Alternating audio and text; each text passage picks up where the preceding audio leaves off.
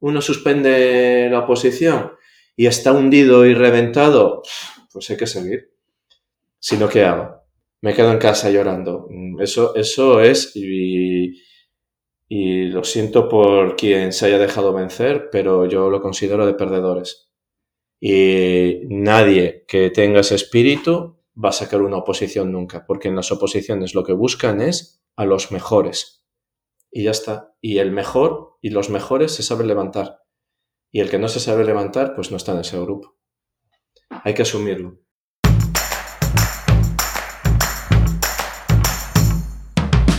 Hola, soy Úrsula Campos, autora del libro Hay una plaza para ti, con 33 claves para tener éxito y aprobar tu oposición. En este podcast encontrarás cada lunes un episodio con tips de productividad, gestión del tiempo, técnicas de estudio y motivación. Porque para aprobar una oposición no solo necesitas estudiar, y aquí hablaremos de todo lo que te preocupa. Esto acaba de empezar, sube el volumen y prepárate para seguir adelante.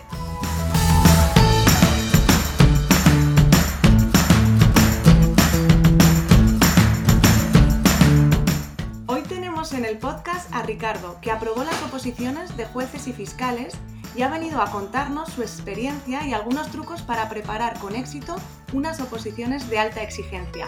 Bienvenido, Ricardo. Buenas tardes, muchas gracias por invitarme, Úrsula. ¿Qué tal? ¿Cómo estás? ¿Cómo, cómo llevas la semana? Bien, bien, muy bien. La verdad es que ha sido una semana Intensa algunos días, pero gratificante, la verdad, tanto en lo personal como en lo profesional. Es una buena semana, sí. Bueno, me alegro porque la verdad es que es la primera vez que tengo, que tenemos en el podcast a un, a una persona que ha aprobado las, las, oposiciones de jueces y fiscales. Así que me alegro que haya sido una buena semana porque, bueno, pues siempre vas a estar como, como más animado, ¿no? Para de mejor ánimo, sí. porque me imagino que tu trabajo, pues habrá semanas que serán complicadas y y que, costará, ¿no? Sí, es un, a ver, es un trabajo muy bonito, obviamente, porque, bueno, es una labor social muy importante, pero el tipo de trabajo hace que por lo general sea muy poco agradecido de cara al público. Ya, bueno, pero alguien tiene que hacer ese trabajo, me imagino, ¿no? Alguien tiene que hacerlo y las veces que es gratificante eh, compensa completamente el resto, eso está, eso seguro. Porque tú, Ricardo, eh, ¿tú qué querías ser de mayor cuando eras pequeño? Me imagino que no se te ocurriría decir que eras fiscal, que querías ser fiscal, ¿o Pues, pues ahí la pregunta te la voy a chafar, porque desde, desde muy, muy joven, la verdad, o sea, yo desde... Mira, te lo contaré, sí. Eh, mi madre es médico, pero mi madre es eh, una abogada frustrada. Mi madre es de Santander y cuando fue a estudiar la carrera en Santander, estamos hablando de principios de los 70, y no pudo entrar en la Facultad de Derecho. Ahora mismo no sé si porque no la había o porque no pudo entrar y se metió en medicina. y, y, desde pequeño, mi madre siempre, yo me parezco muchísimo, muchísimo a mi madre. Y siempre me decía, seguro que serías muy bien porque yo soy muy hablador, muy hablador, me gusta mucho discutir, siempre quiero tener la razón siempre me decía, tú tendrías que ser abogado, tú tendrías que ser abogado. Y según fueron pasando los años, esa, yo siempre he sido buen estudiante y esas ganas de ser más eh, siempre me llevó a mirar dentro de la rama del derecho lo que, pues lo que fuese un poco más duro y que me pudiese gustar. Y ya te digo que yo ya con 15 años, 16 años, ya sabía que quería ser fiscal. De hecho, entré en derechos sabiendo que iba a hacer esta oposición e hice esta oposición sabiendo que iba, que, iba a ser porque quería ser fiscal. Lo tuve clarísimo desde hace ya, mira, tengo 38 años, pues de hace unos 22 o 23 años que sé que quiero ser fiscal. O sea que imagínate si es vocacional lo mío. Madre mía, o sea, a mí me dejas alucinada, ¿eh? De verdad. Que admiro, admiro las personas que lo tenéis tan claro de tan pequeños y tan jovencito. O sea, que tú eres una persona que le gustan mucho los retos también, por lo que, por lo que te he escuchado. A ver, eh, no creo que haya nadie opositor que no sea capaz de afrontar, de afrontar retos o de verse delante de un reto y decir voy a por él, porque cualquier oposición es ya, vamos, el mayor reto al que uno se va a enfrentar, está claro. Es un reto. Solo, Solo te digo un momento, un, solo tuve un momento de duda en toda mi vida que fue al empezar primero de derecho por, las, por culpa de las asignaturas. Porque era teoría del derecho, que es filosofía, que no me gusta nada, historia del derecho, derecho romano, y lo vi todo tan poco práctico que dije, madre mía, me he equivocado de carrera. Pero nada. En cuanto empecé con el derecho civil y el derecho penal, dije, no, no, no, no, que ahora, ahora, ahora, ahora empieza el juego, ahora empieza lo bueno. En serio, a ver, Ricardo, ¿cómo eh, hablas del derecho como si fuera apasionante estudiarlo? ¿no? es, apasionante, es, que, es que lo es. Convénceme, es convénceme. a ver, todas las personas legas en derecho, los que no, los que no sabéis de derecho, eh, lo veis como un montón de leyes y un montón de letrajos, un montón de artículos y un montón de apartados que no tienen sentido ninguno. Pero piensa que absolutamente todo en esta vida está regulado, todo está legislado y a toda situación que te encuentres en la calle le puedes sacar una, una norma que lo, está, que lo está rigiendo. Dice el refrán que por debajo de Dios están los ingenieros y yo siempre digo que no, por debajo de Dios está el legislador, que es el que manda y los que lo aplicamos. Y, o sea, ten en cuenta además que yo, yo, yo soy fiscal y te explico un poco eh, dónde estoy. Yo estoy en Barcelona, yo llevo un juzgado, estoy en una fiscalía con un juzgado de instrucción en el que hacemos todo tipo de asuntos. Es todo, todo tipo de delitos que entren. Pero además yo soy, por la Fiscalía de Barcelona, soy especialista en delitos económicos. Llevo todas, todas las defraudaciones de una buena parte de la provincia de Barcelona, llevo todas las defraudaciones de Hacienda y, bueno, todo ese tipo de delitos que se cometen contra, contra la Hacienda pública. Y, de verdad que es que son, dicho mal y pronto, son un salseo de juicios porque se los llevo hasta a mi madre y a mis hermanos, se los llevo y se los pongo.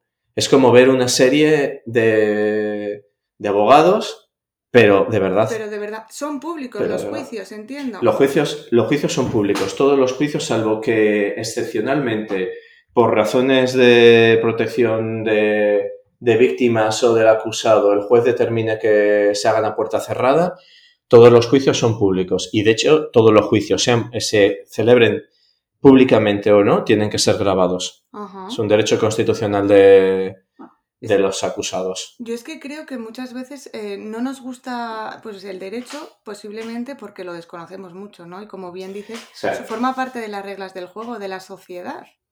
Es que forma parte de todo. Y mira, esto, eh, tú y yo tenemos un amigo en común o un conocido en común. Y la última vez que estuve con él, eh, lo hablaba porque me dijo que, que sí, a mí me gustaba eh, la percepción que había de la justicia en, en, general en la sociedad. y, y hace un tiempo, en un periódico, salió una encuesta sobre esto. Y en esa encuesta salía que el 70% de la gente estaba descontenta con la justicia y un 30% estaba contenta con la justicia. Pero cuando preguntaban a quien había tenido trato con la justicia, a quien había tenido que estar en un juzgado, el porcentaje de gente contenta subía por encima del 65%. O sea, imagínate el desconocimiento que hay de este mundo que pasas de un 30% a gente que no lo conoce a más de un 65% de gente que lo conoce, de gente que está contento cómo se aplica. Porque una vez estás metido ahí y ves cómo se aplica y cómo se hace, ves que... Sí. Es que es, Vamos, que hablamos muchas veces sin saber, ¿no? Bueno, pero eso. Opinamos, ¿no? Nos imaginamos que es de una manera. Me imagino. Al final estamos muy condicionados por, la tele y por las películas. Claro, eso es, eso es innato en la sociedad española. Hablar, hablar porque tenemos boca. Eso, ya sabes que Hace, hace unos meses todos eran médicos y virólogos.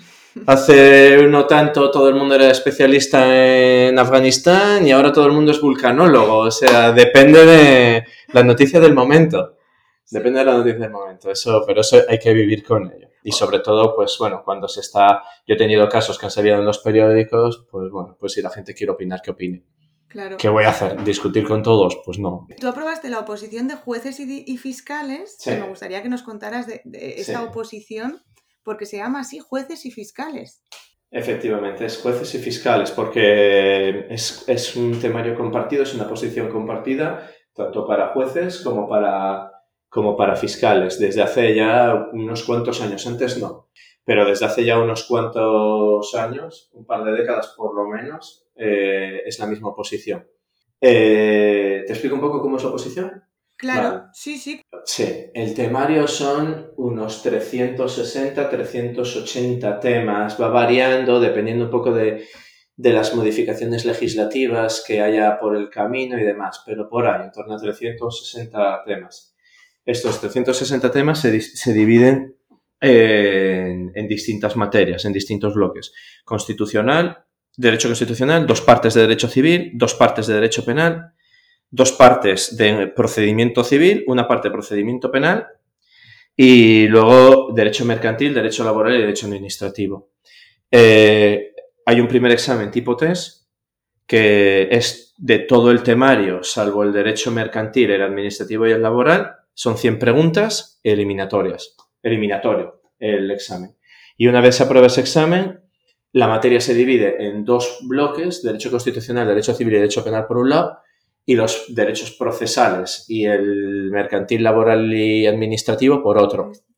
Y esos son dos exámenes orales que se hacen en el Tribunal Supremo.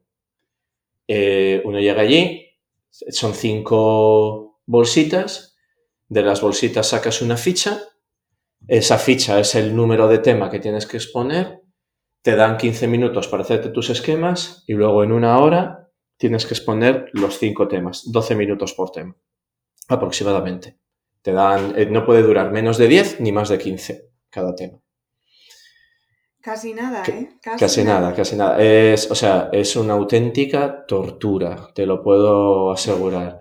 Sin paños calientes. Sin paños calientes, sin paños calientes. Yo todavía veo la foto o el vídeo, un vídeo del Supremo, veo el Supremo en la tele y me pongo nervioso. O sea, es, es, una, es una tortura también. Bueno, y una pregunta, del test a los orales, ¿cuánto tiempo hay? ¿O es el mismo día? No, no, no, no. Esto varía bastante. varía, varía. Normalmente la oposición dura eh, unos cuantos meses, lo que examinan. Suele, en mi caso, el tipo test fue, si no recuerdo mal, que hace unos cuantos años, fue como a finales de junio. Eh, me examiné del primer oral en enero y del segundo oral me examiné a principios de junio, o sea que estuve casi un año examinándome. Casi un año. Un año examinándote y cuánto tiempo estuviste preparándote? Yo estuve preparándome, a ver, la primera convocatoria fue la de 2007 y la última convocatoria fue la de 2011. O sea, cuatro años y largos. Cuatro años largos. sí. Y yo fui a todas las, a todas las convocatorias desde que empecé y aprobé el tipo test en todas y las, el, llegué al último examen las últimas dos veces. La penúltima la suspendí y la última, gracias a Dios, la aprobé. Madre mía.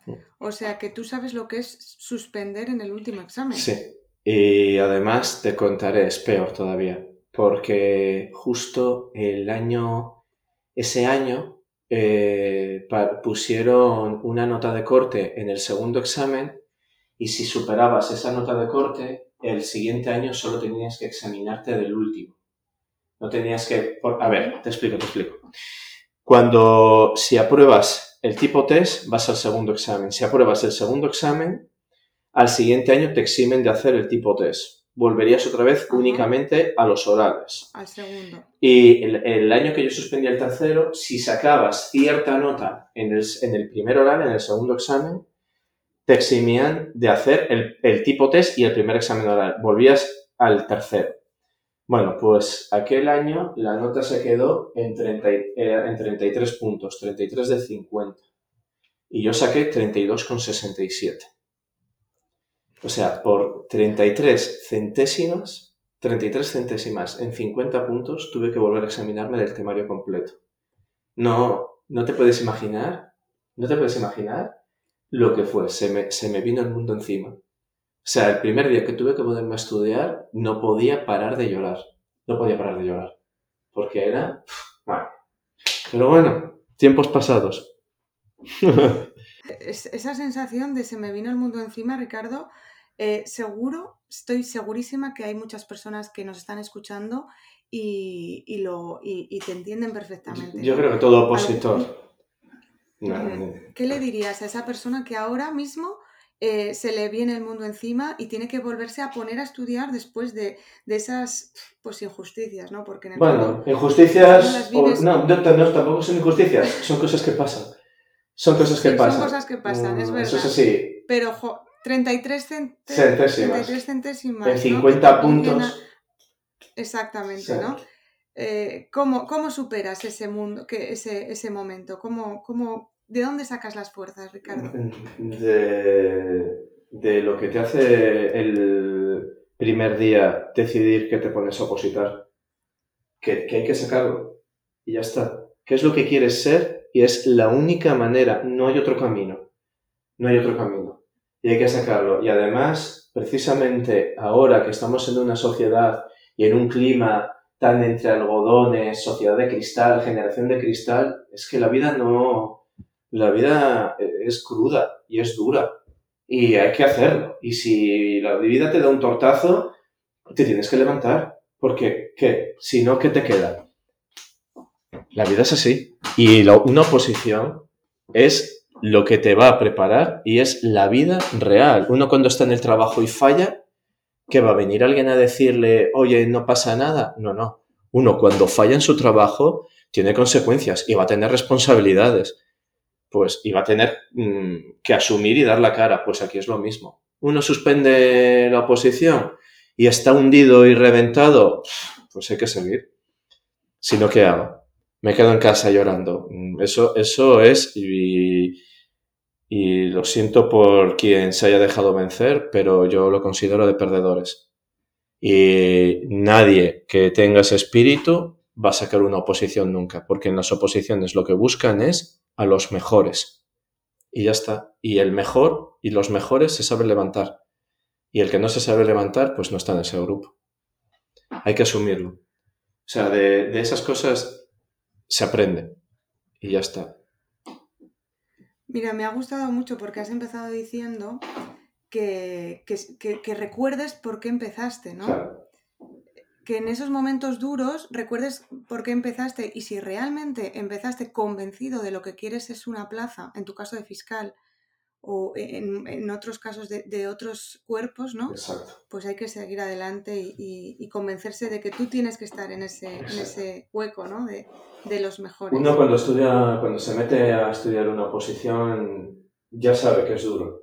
Y cuando te tiras, claro, cuando, cuando yo suspendí este examen, yo ya llevaba más de tres años estudiando.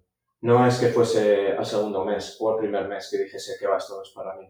Es que llevaba años. Y y, hay vocación ahí, es lo que quieres ser y, es lo que hay que hacer, estudiar, hay que recordar por qué te metiste ahí y hay que pensar en qué es ese trabajo que quieres hacer. Y además, a todos los que se encuentren así, les diré que, como yo, muchísimos más, todos hemos tenido su mal día, a todos nos ha costado levantarnos y todos nos hemos levantado. Y ninguno, ninguno de ningún opositor que ha sacado su oposición, ninguno se arrepiente. Y yo no conozco a todos los opositores del mundo, obviamente, pero pongo la mano en el fuego que ningún opositor se arrepiente de haber sacado su oposición. Ninguno. Todos están contentos. Y eso es lo que tienen que tener, eso es lo que tiene que tener claro quien esté opositando y quien tenga un mal día. Que, la que, que después, cuando se saca, la vida es maravillosa, con tus más, con tus menos, pero con tu trabajo conseguido a base de esfuerzo. Y eso no te lo va a quitar nadie. Eso no te lo quita nadie. Mm, qué bonito es ese, ese reconocimiento, ¿no? De que cuando consigues algo que te ha costado muchísimo esfuerzo. Exacto, que nadie te ha regalado, que nadie te ha regalado, que has sido tú y solo tú el que lo ha conseguido.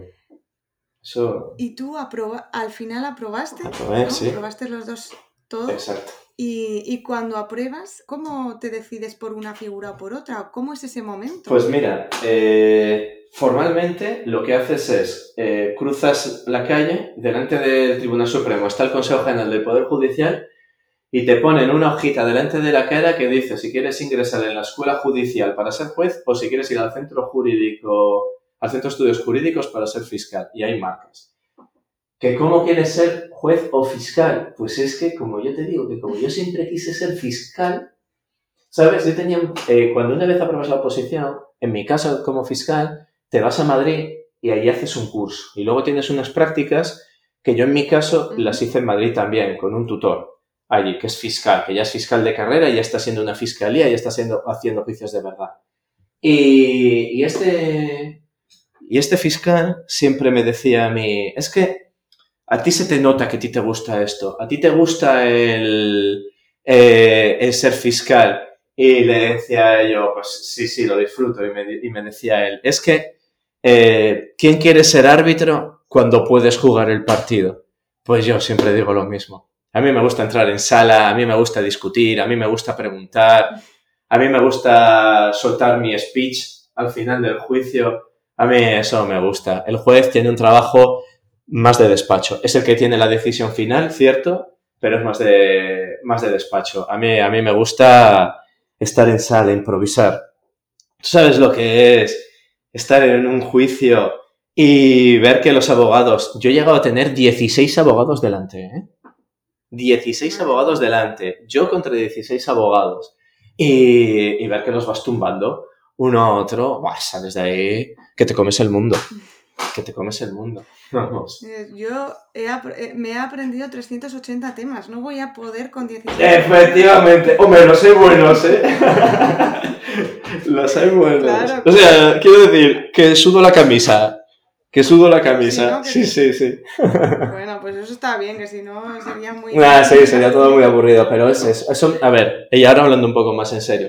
Son trabajos muy distintos, aunque sean en la misma posición, son trabajos muy distintos. Lo que pasa es que yo creo que los han metido en la misma posición porque eh, los jueces y fiscales al final van muy de la mano.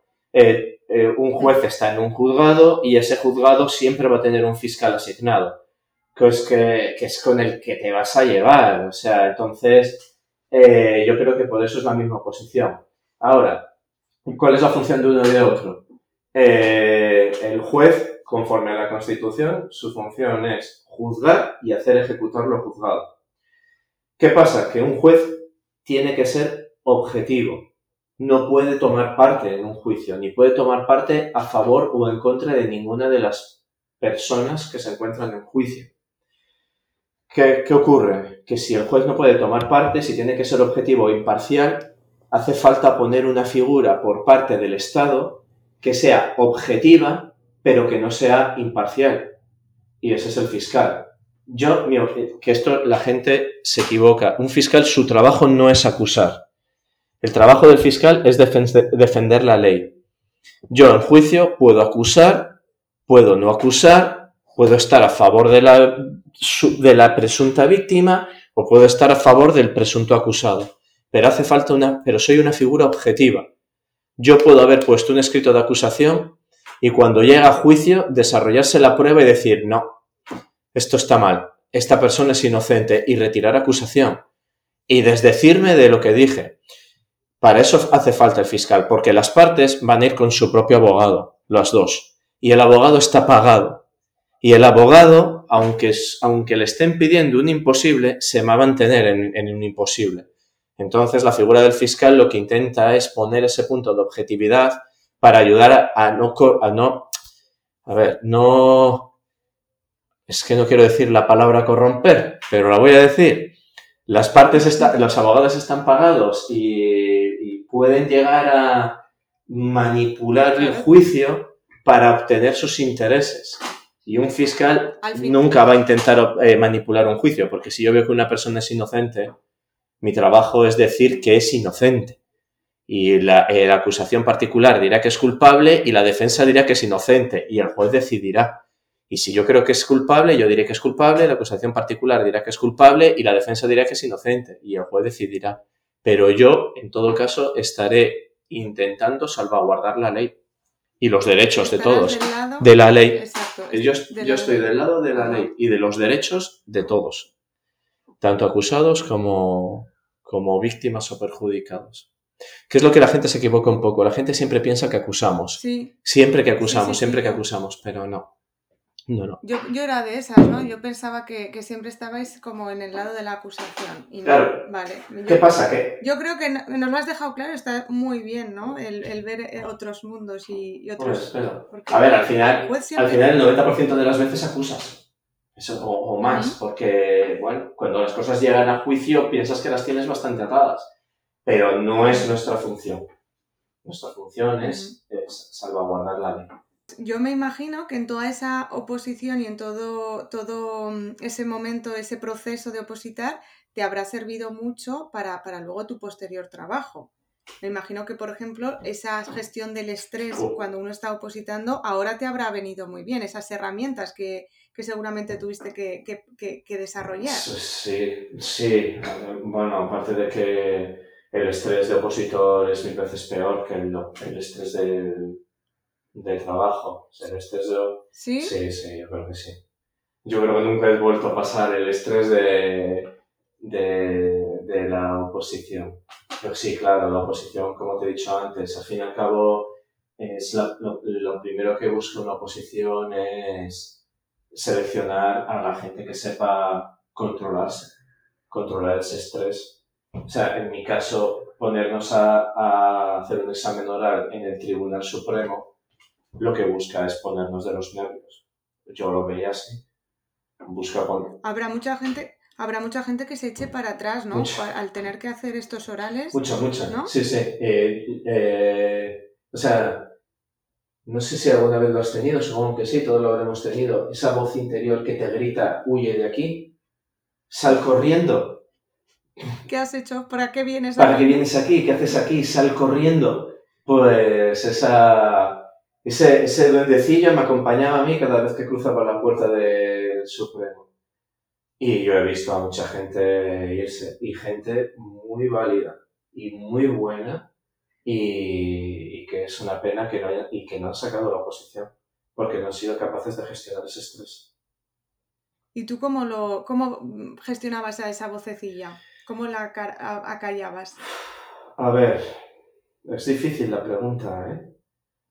Es difícil porque, porque, a ver, hay que tener en cuenta una cosa, que el estrés y los nervios eh, biológicamente es un mecanismo de defensa. Entonces, yo creo que hasta cierto punto, siempre y cuando puedas continuar, es bueno Es bueno estar nervioso, no el que vaya, el que vaya tranquilísimo a un examen de oposición es que sabe que va a suspender. Que todo el mundo va a estar nervioso. Ahora, ¿cómo se acalla? Yo creo que, yo creo que a todos nos pasa lo mismo. Eh, si vas preparado, yo creo que la callas cuando en esos primeros cinco minutos de examen que ves que, que te lo sabes, que has estudiado, y te empiezas a repetir a ti mismo, o por lo menos yo, me empezaba, veía las preguntas y empezaba a escribir y decía, vale, vale, me lo sé, me lo sé, me lo sé, me lo sé, me lo sé, puedo, puedo, puedo, puedo. Hacía la señal de la cruz, yo soy muy creyente. Hacía la señal de la cruz y decía, Señor, déjame decir todo lo que sé. Y me ponía a escribir y, y tomar aire y tirar para adelante. Pero yo creo que más que cómo conseguía callarlo, era, se callaba solo al ver que estaba preparado. Yo creo que era eso, yo creo que era el ver que estaba preparado. Que al fin y al cabo esa seguridad solo te ha dado una cosa, estudiar. Sí. Estudiar, estudiar. Saber que has metido los conocimientos. Saber que has hecho lo que tenías que hacer hasta ese momento, sí. Sí, sí. has, has, dicho dos cosas importantes, creo mm, que, que me, que es estudiar, sabes que lo has hecho bien, sabes que lo has hecho todo lo que estaba en tu mano y luego esto de mm, yo me lo sé, yo puedo, eh, esos son pensamientos eh, positivos, ¿no? Mm. Que contrarrestan esa vocecita que tenemos dentro y que, tal nos, cual. y que nos... Tal cual, porque esa voz, esa voz es muy negativa. Esa voz es la que te está gritando, lárgate de aquí, lo que te está gritando es no te lo sabes. Y tú tienes que tener la confianza en ti mismo como para, decir, como para decir, me lo sé, me lo sé, me lo sé, lo hago, lo hago. Y en ese momento se calla. Y, ahí es cuando, cuando empiezas. Aunque todos sabemos que el, momento en el que te relajes es cuando terminas el examen. ¿eh? Ese, es el momento cumbre. Cuando es el único momento en el que te relajas. Pero, pero sí, además, acabas de decir una cosa que, que es tal cual, que es eh, que sabes que lo has dado todo de ti mismo. Es eso. Es, ser, es ser consciente de tus virtudes, tus defectos y hasta dónde llegas eso es fundamental, ser consciente de uno mismo. Y eso, y esto es un mensaje para todo opositor, sobre todo aquellos que suspenden o que han suspendido o que tienen que repetir la oposición, tipo MIR, tipo este tipo de opositores que tienen que repetir eh, o que suspenden, que sepan que no es nunca tiempo perdido, que cada vez que te tienes que presentar, cada vez cuanto más estudias y cuanto más años pasan, ganas en conocimientos y madurez. Y eso se nota, ¿eh? Eso se nota tanto en el momento de volver a afrontar los exámenes como en el momento de ponerte a trabajar. Parece una tontería, pero son, no, nunca son años tirados. Y claro, a corto plazo vas a decir, joder, con lo bien que estaría habiéndolo sacado. Pero a largo plazo, nadie te va a preguntar si has tardado uno o dos o tres años o seis años en sacar una oposición pero tú vas a tener unos conocimientos y una madurez que igual el que ha tardado un año no lo va a tener. Y a la larga mm, es probable que, que tengas ventajas sobre aquel que, que, lo, que igual ha tenido más suerte o que ha estudiado más. Al fin y al cabo esto es una lotería, sacar temas. Yo puedo estudiarme cinco temas y que me salgan esos cinco temas de, de 300 y sacaré la oposición. Pero pero a todo opositor que está ahí, que no lo saca y que sigue intentándolo, que sepa que no es tiempo perdido. Que los conocimientos y la madurez están ahí y los va a aprovechar en el futuro. A largo plazo le van a venir muy bien. Le va a venir muy bien. Qué, buen mensaje, Ricardo, porque es, cierto que, que, no se habla muchas veces de esa madurez y es muy importante. Es muy importante porque es que al final estamos opositando para un trabajo. Exacto y también llegar demasiado pronto a ese trabajo puede resultar contraproducente. Y de hecho es así, ¿eh? Y de hecho ocurre. Y yo te hablo de, claro, mi trabajo, que estamos hablando de un trabajo en el que decides día a día sobre la vida de las personas. Eh, y hay que ser maduro. Y hay que vivir, hay que, hay que saber. O sea, eh, yo, por ejemplo, tenía compañeros que nunca habían salido una noche de fiesta y te parecerá una tontería para un juez fiscal, pero es que luego vas a juzgar peleas de bares. Vas a juzgar gente que ha bebido y ha cogido el coche. Y si no has estado nunca en un bar, ¿cómo sabes cómo, cómo se puede desencadenar una pelea en un bar? Porque hay que conocer la vida, hay que tener madurez y hay que tener experiencia para trabajar.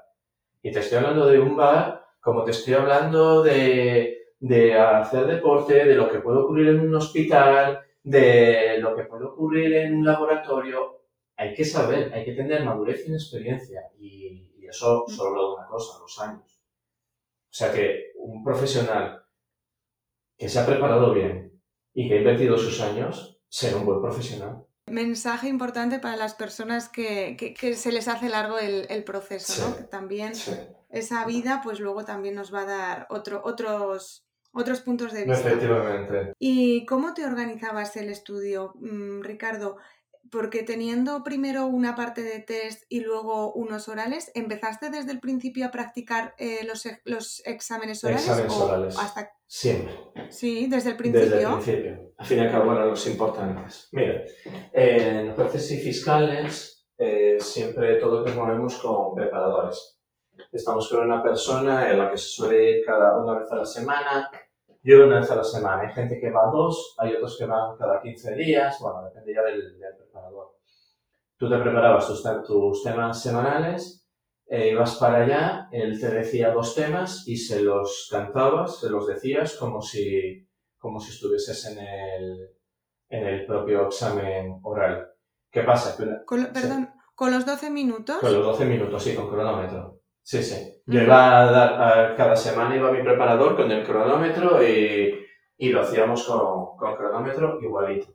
Eh, ¿Qué pasa? Que luego cuando llegaba ya un poco eh, unas semanas antes del examen tipo test, pues seguías el mismo ritmo, pero, pero hacías test. Había test de otros años y los hacías más bien para ver el tipo de preguntas que hacen que para preparártelo como tipo test. Pero desde el minuto uno en mi oposición se va por los orales, que son los que, los que cuestan. Los que, sí, la verdad es que es un, impone. ¿Y cuántas horas de estudio más o menos? Porque me imagino que al principio estudiarías unas horas y luego conforme se acercaran los exámenes unas pocas más. ¿O cómo te organizabas? Eh, yo estudiaba unas ocho horas más o menos o nueve horas al día. Unas, sí, ocho o nueve horas al día. De lunes a sábado. Y el domingo descansaba. Esa era, eso era mi rutina normal. Y luego tenía, eh, bueno, eh, los días de, me solía coger los días de fiesta de, bueno, los días de fiesta de Navidad me refiero a Navidad y Año Nuevo, porque Nochebuena y Nochevieja por la mañana pues estudiaba igual, por el día lo estudiaba igual. Y luego solía hacer una semana de descanso en, en verano. Bueno, una semana de descanso dependiendo de cómo hubiese ido, como el examen tipo test se solía hacer justo antes del verano, pues dependía un poco de cómo hubiese ido eso, cuando, cuando me tocaba el siguiente examen, porque una vez aprobabas el tipo test te decían cuándo te iba, más o menos podías ver cuándo te iba a tocar el siguiente examen. Claro, si, si apruebo el tipo test en junio y me dicen que me tengo que examinar en septiembre, porque el, eh, para el oral se sacaba una letra al azar y se empezaba por los apellidos con esa letra a examinar el, el oral. Claro, si yo que si yo me apellido mm, eh, Menéndez y sale la M, sé que voy a tener poquísimo tiempo para prepararme, entonces claro, que se me nada. Pero en mi caso, pues bueno, eso, me solía tomar una semana en, en verano. Y luego ya según se fue... Sí, dime. Sí, no, no, que, que, una semana y cada cuatro años teniendo solo vacaciones una semana es, es bastante pues duro. duro, La gente... Sí. Y luego ya, eh, según se. Ya según eh, el último año, ya te voy a hablar del último año, eh, claro, ten en cuenta que yo empecé estudiando 10 temas a la semana y terminé repasándome 60 temas al día. O sea, yo me metía pues unas 20 páginas por tema, por 6, pues 1200 páginas al día. Me repasaba. O sea, era el loco de la biblioteca, porque aquello era, vamos, o sea, parecía que lo único que hacía era pasar páginas. Y claro, ya, cuando terminé, eh, iba a un ritmo de 13 horas al día estudiando, los 7 días de la semana. Y para repasar, ¿cuánto has dicho? ¿60 temas, al día? Unas 1200 páginas al día repasado. ¿Cómo? ¿Te hacías esquemas o, o qué procedimientos Sí, yo tenía en cada libro o al principio de cada tema tenía una tarjetita de cartón de estas como la mitad de un folio y ahí tenía hecho mi, mi esquema. Y, y eso lo que pasa es que ya al final de cuando ya probé ya ni tarjetas ni esquemas ni nada. Yo es que ya me lo sabía. O sea, yo cogía el, el, el, el BOE con el temario, el Boletín Oficial del Estado, que es donde salía el temario, me lo ponía delante de la cara y según leía el epígrafe empezaba a decirlo todo, me cronometraba ya estudiando y todo. Yo lo decía todo y cuando terminaba los 12 minutos más o menos, cuando terminaba de decir el tema, cogía el libro, le echaba un ojo en un par de minutos por encima del tema, viendo que no hubiese saltado nada y pasaba al siguiente ya no... O sea, yo llegaba a la biblioteca, posaba el libro y me ponía a mover los labios. Porque ya no... Claro. O sea, que tú estudiabas en la biblioteca. Yo siempre estudié en la biblioteca. En casa, además, lo quise hacer así desde el minuto uno porque nunca quise asociar mi habitación a algo tan traumático como la, la oposición. Yo cuando yo llegaba a mi casa, yo me relajaba. Era era mi videoconsola, eran mis hermanos, era mi familia, era mi película, era mi serie. A mí no me gustaba estudiar en casa. No me gustaba nada, nada, mm. nada. Yo siempre en biblioteca. ¿Y cómo gestionabas esos días malos en los que hay veces que la cabeza se dispersa y no la puedes enfocar en, el tema? Claro, pues mira, eh, lo que hay que hacer es, eh, a ver, uno tiene que distribuirse el temario y tienes que distribuirte la materia que tienes que estudiar. Eh, yo siempre digo lo mismo, eh, una, y esto lo habremos escuchado todos los opositores, una oposición es una carrera de fondo. Pero esa carrera de fondo tiene tramos. Entonces uno tiene que tener la vista puesta en el final de la carrera, pero también tiene que tener la vista puesta en, el, en lo que está haciendo en el día a día. Entonces yo lo que hacía, la manera de gestionarme era, tengo tantos temas. A tal fecha a largo plazo tengo que llegar con esto he estudiado hasta esta fecha, tanto tiempo para repasarlo una vez, tanto tiempo para el segundo repaso, tanto tiempo para el tercer repaso. Yo lo tenía hecho un, eh, distribuido de manera macro, a lo grande. Y luego, dentro de ese macro, había que hacer los micro, la, la microdistribución. Y la microdistribución era por semanas. Eh, si yo soy consciente de que en una época normal yo me estudiaba unos cuatro temas a la hora y estudiaba ocho horas, son 32 temas. Por siete días, pues los que salgan 210, 214, 224 temas a la semana. Vale, pero hay que ser conscientes de que no todos los días has dormido igual, no todos los días estás anímicamente igual, no, eso está ahí, hay que ser consciente de ello. Esto va a hilo de lo que te digo antes de conocerse, de lo que te dije antes de conocerse uno mismo a la hora de afrontar las condiciones de madurez y afrontar un examen. Hay que conocerse. Si yo sé que en condiciones óptimas voy a estudiar 220 temas, pues hay que ser más realista. E igual lo que hay que fijarse son 200 temas esa semana para darte un margen. Porque igual una tarde, en vez de estudiarte eh, cuatro temas a la hora por cuatro horas, 16 temas, igual solo que en 10. Porque puede que tú no estés igual, puede que esos 10 temas sean mucho más difíciles de, de los de la mañana, puede que hayas cortado con tu novia, con tu novio, que tengas algún problema familiar, hay muchas cosas que influyen. Entonces, hay que ser consciente de eso.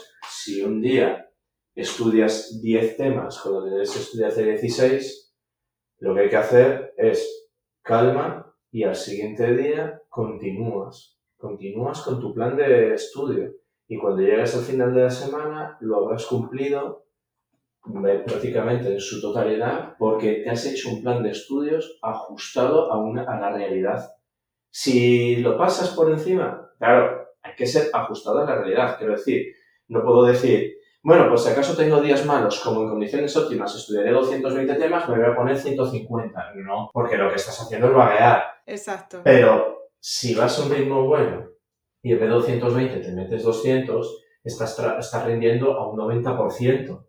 Y ya rendir todas las semanas a un 90% de tu óptimo es, está muy bien. Estás muy, bien. Y además eso te va a ayudar a cuando llegues el domingo y descanses el domingo, tengas esa sensación del trabajo hecho. Si tienes esa sensación del trabajo hecho, el lunes lo vas a afrontar, vas a afrontar el estudio mejor. Si todos somos, todo el que oposita o ha opositado es buen estudiante y sabes si lo está haciendo mal. Si tú vas eh, dejándote temas olvidados o estudiando mal para ver si pasas temas rápido, vas a empezar la semana con esa sensación en el pecho, esos nervios de que lo estás haciendo mal y a mí, por, por lo menos, a mí me mataron esos, esos nervios. Hmm. Entonces, me sí, No, no, que, me, que no te quería interrumpir, pensaba que habías acabado, pero que me gusta mucho lo del trabajo bien hecho. Pero no solo para el lunes volver a, a sentarte y, y, hacerlo con motivación, sino también para disfrutar ese domingo, ¿no? ese día de fiesta. Exacto, exacto. Todos, todos hemos sido estudiantes. Y todos hemos, eh, hemos empezado a estudiar más tarde de lo que deberíamos para muchos exámenes. Y todos sabemos lo que es estar en casa sentado en el sofá pensando, uff, debería estar estudiando. O uff, o esa noche en la cama diciendo, uff, debería haber empezado a estudiar antes. Pues en la posición es lo mismo. Si ese domingo quieres tenerlo tranquilo, eh, tienes que llegar con el trabajo hecho. Porque si no vas a tener esa sensación de, uff, tendría que estar estudiando. Y es, es, horrible. es horrible, Sí, sí, sí, sí. Pero sobre todo eso, ser, ser realista. Ser realista y fijarse un objetivo realista y cumplir los objetivos.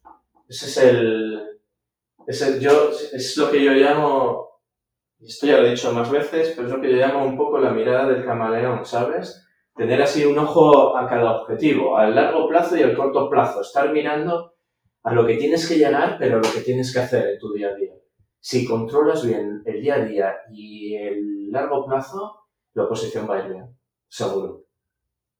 Me gusta mucho, me gusta mucho. Y también eso del equilibrio entre vaguear y darte un margen.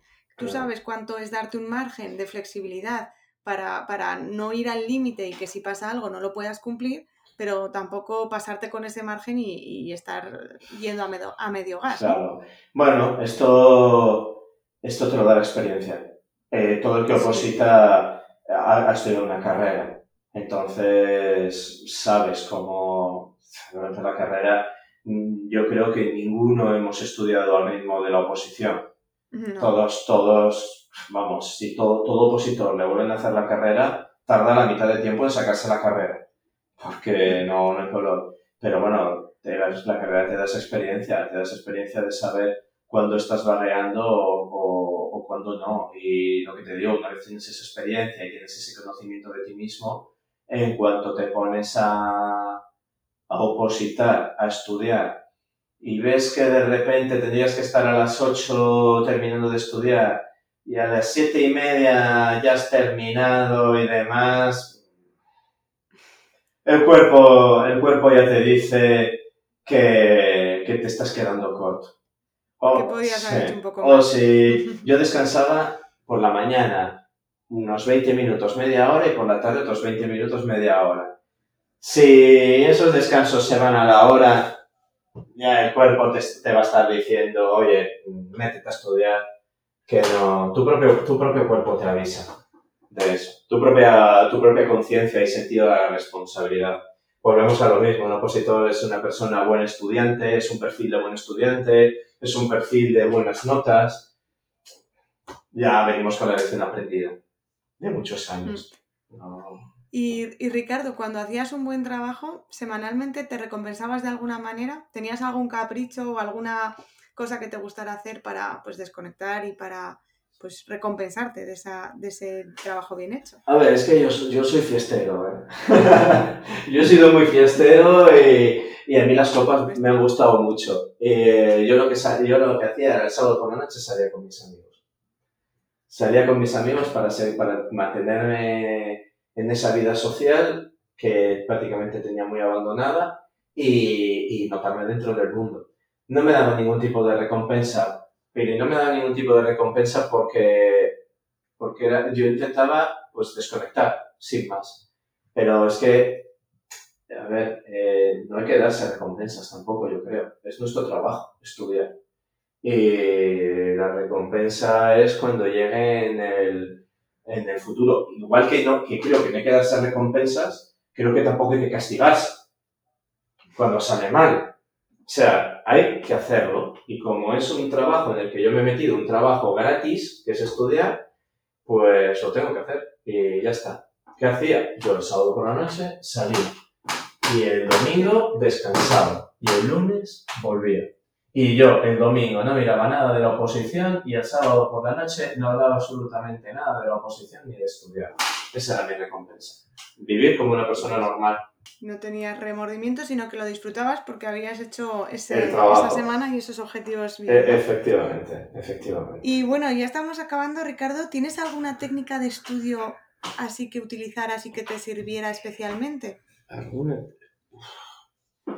alguna técnica de estudio?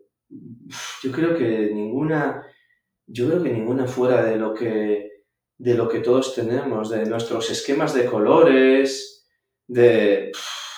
Hombre, a ver, manías tenemos todos. Yo, joder, yo cuando llegaba a la biblioteca y me habían quitado mi sitio, madre mía, me agarraba un cabreo, que, ya ves, mi sitio en la biblioteca, ¿sabes? Ni que aquello estuviese reservado. Pero, bueno, mis, mis manías, mis esquemas de colores y y poquito más. Es que tampoco sé, a qué te refieres. Si me pones algún ejemplo de cómo entiendas tú una técnica. Sí, bueno, técnica, el, los, hacer esquemas, utilizar los colores visualmente, ¿no? Sí. Estudiabas, por ejemplo, en, claro, como tú hacías orales, me imagino que explica, habla, hablabas, aunque no hablabas porque estabas en la biblioteca, pero hacías como unas clases o lo escribías, ¿no? Hay gente que escribe el tema. Yo no lo escribía por, porque me hacía perder mucho tiempo. Pero yo durante la carrera sí que me pareció, a mí me parecía mejor técnica de estudio, escribir eh, frente a otras. A mí me gustaba escribirlo porque yo creo que, creo que se estudia mejor escribiendo, pero es verdad que en la oposición perdí esa costumbre porque me hacía perder mucho tiempo eh, escribir un tema entero. Al final al 20 páginas. Pues, claro. Escribirme 20 páginas de un tema me llevaba un montón. Pero yo usaba eso. Yo tenía mis, mi esquema, me hacía mi esquema, mi tarjetita la que he dicho, y luego usaba un esquema de colores, que para mí el, el, impacto visual del color ya era mucho. Yo tenía el naranja para las cosas importantes, lo que sería la negrita, lo que fuese negrita para mí era el naranja, el amarillo era para lo que tenía que decir, pero que era el el relleno, el relleno del tema, pero que tenía que estudiármelo, y el verde eran los artículos de las leyes, era el texto legal. Entonces, claro, yo cuando pegaba un vistazo a la página veía enseguida la negrita, los artículos y lo que, lo que se, lo que, bueno, y el resto. Y lo que estaba en blanco, lo que no había subrayado, era como si no existiese para mí. Aquello era nada, nada, paja. Entonces, claro, llega un punto en el que cuando, cuando ya llevas mucho tiempo, sobre todo, eh, ese golpe de vista de los colores te ayudó un montón. A mí me ayudó un montón. Pero claro, yo veía un tema, veía el verde y decía yo, ¡uh! Artículo. Y te centras ahí.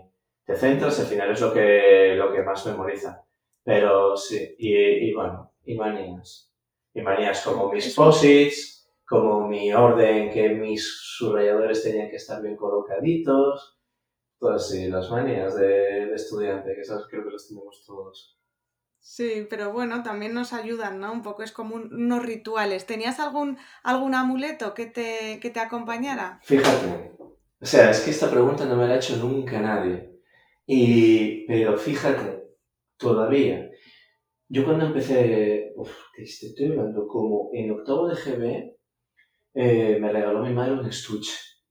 Y ese estuche eh, lo, lo, llevé desde entonces absolutamente a todos, todos los exámenes que he hecho, que hice desde entonces. Estoy hablando desde los 12 años. A todos los exámenes llevé ese estuche y lo sigo conservando a día de hoy, ¿eh? Mudanza y todo, sigo llevándome ese estuche. Y dentro de ese estuche tengo eh, una figurita pequeña de un búho con un, con un sombrerito de estos, que no sé cómo se llama, un birrete creo, de, de, universidades, de casi con el, que, que me lo regalaron en Salamanca. Y tengo una goma de borrar de las típicas de Milán de nata, que esas se nos pierden y que no las usamos, pues yo no la perdí jamás. Yo no la perdí jamás. Y la tengo gastadísima y la sigo llevando. Y en el estuche siempre llevaba esas, esas dos cosas. Y ya te digo que eso, eso es desde octavo de GB, ¿eh? desde, hace, desde hace ya 26 años. 26 años tiene, ¿eh? O sea, madre mía, podría haberse, podría haberse que escuché la posición del solo. ya te digo que oposición y todo. Eso te iba a decir, que yo, el búho y la, el estuche y la goma se sabían todos. Se lo sabían todos. Y luego ya a examen, examen, ya cuando empecé facultad y, y esto, eh, el santoral. Yo el santoral lo llevaba en los bolsillos. O sea, llevaba un rosario con el que mi madre se examinó también siempre en la carrera. Y, y también llevaba eh, un cuarzo que me cargaba de energía positiva mi entonces novia que ya no estoy con ella, pero entonces me lo cargaba ella de energía positiva. O sea que yo iba con lo, con lo pagano y con lo religioso, lo llevaba todo encima. Sí, no, no dejabas nada a medio. No, no, no, no, no, no, no, ¿Sabes lo de adiós rogando y con el mazo dando? Pues en mi caso era tal cual. me parece bien, me parece bien. Aquí en Zaragoza eh, llevamos o usamos mucho la... La, medida del pilar. Exacto. Hombre, yo tengo dos, de hecho. llevo, yo llevo, llevo dos. Tengo, una de ellas la tuve durante, que lo durante los exámenes y ahora la tengo colgada en el retrovisor del coche. Y, y, tengo otra que me la regaló una porque yo tengo una compañera, tenía una compañera aquí en Barcelona muy, muy, muy amiga, que era de Zaragoza, que ya no está aquí conmigo, pero bueno, era muy amiga fiscal y me regaló otra medida que la llevo en la bicicleta, porque yo salgo mucho con bicicleta, así que ahí la llevo, de protección en la bicicleta. Pero sí, sí, pues las medidas de la Virgen del Pilar, madre mía, tengo una colección. También se la saben todas, ¿eh? También, también van a, todos lados. Bueno, Ricardo, pues eh, está siendo esta charla súper interesante. Me ha encantado hablar contigo ya, y conocer un poco un poquito más esas oposiciones tan desconocidas y ese mundo que para mí pues es bastante desconocido. Espero, espero que, nunca lo llegue a conocer del todo.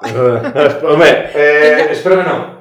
Porque ya sabes la maldición gitana de juicios tengas aunque los ganes, pues ya entres como una cosa como otra, nunca es agradable también. Sí, ¿no? Claro. Es como dicen, más vale un, buen acuerdo, o sea, un mal acuerdo. Un mal acuerdo que un buen juicio. Exacto, sí, sí, sí, sí, tal cual, tal cual. Así que, que bueno, ha sido, ha sido un lujazo tenerte por aquí y te voy a hacer una, una batería de preguntas rápidas, ¿vale? Con la que despediremos la entrevista. Perfecto. ¿Eres zurdo o diestro? Diestro. ¿De perros o de gatos? Eh, era de perros hasta que tuve un gato y desde entonces de gatos. Vale. ¿De té o café para inspirarte? Ni té ni café. No bebo ni té ni café, no bebo ningún tipo de estimulante. Eh, ¿Y el último libro leído? El último libro leído, eh, yo soy muy friki, me encanta la literatura de fantasía y es un libro de Warhammer Chronicles. Mm. ¿Una persona famosa a la que admiras? Uf. Eh, ninguna persona famosa. Para mí, mis puntos de referencia son mis padres y mis hermanos, que son las personas que más quiero. Y además, mi hermano es médico en Madrid y es de los mejores médicos del mundo. Y esto no es amor de hermano, es que es verdad. Es un urólogo de los mejores del mundo. O sea que si tengo que elegir a alguien, dijo mi hermano mayor. Perfecto. ¿Y un sueño cumplido, Ricardo? Saca la oposición. ¿Y un sueño por cumplir? Eh, supongo que formar una familia, tener un hijo. Bueno, pues precioso ese sueño por cumplir, Ricardo. Ojalá se cumpla muy pronto. Ojalá. Y te voy a dejar el micro pues para que te despidas de, la gente y digas lo que, lo que tú quieras. Bueno, pues ha sido un placer hablar contigo, Úrsula. Llevamos una hora hablando y se me ha pasado como si llevásemos dos minutos. He estado súper cómodo, eh, encantado de hablar contigo, encantado de que la gente pueda escucharnos, que estaré aquí para cuando quieras. Y a todos aquellos que están preparando una oposición, Solo les voy a decir lo que siempre digo, merece la pena, merece la pena. Cuando uno saca la oposición, empieza una vida que nadie que no haya tenido nuestro sacrificio puede conocerlo. Así que no abandonéis nunca una oposición, disfrutad del camino porque es una etapa de la que también hay que disfrutar y de la que hay que aprender mucho no os rindáis y cuando lo saquéis, acordaos de mí porque veréis que es la mejor decisión que tomasteis. Estudiar, sacar la oposición y trabajar de lo que os gusta. Genial, Ricardo. Es que creo que ha sido un, cierre precioso y perfecto. Muchísimas gracias por estar aquí, por tu valentía, por tu sinceridad, por, este rato que hemos pasado. Y, por supuesto estás invitado siempre que quieras venir. Para mí será un placer. Muchas gracias. Y a vosotros que nos estáis escuchando, gracias por llegar hasta aquí, por pasar este ratito con nosotros. Espero que lo hayáis disfrutado y nos vemos la próxima semana en el podcast de Úrsula Campos. Esto ha sido todo por el episodio de hoy. Muchísimas gracias por llegar hasta aquí. Si te ha gustado, no olvides suscribirte y compartir el episodio en tus redes sociales. Y si todavía no formas parte de esta comunidad, ¿a qué estás esperando? Visita mi blog hayunaplazaparati.es y solo por suscribirte recibirás gratis el kit rápido del opositor. Te espero el próximo lunes aquí en el podcast de Úrsula Campos.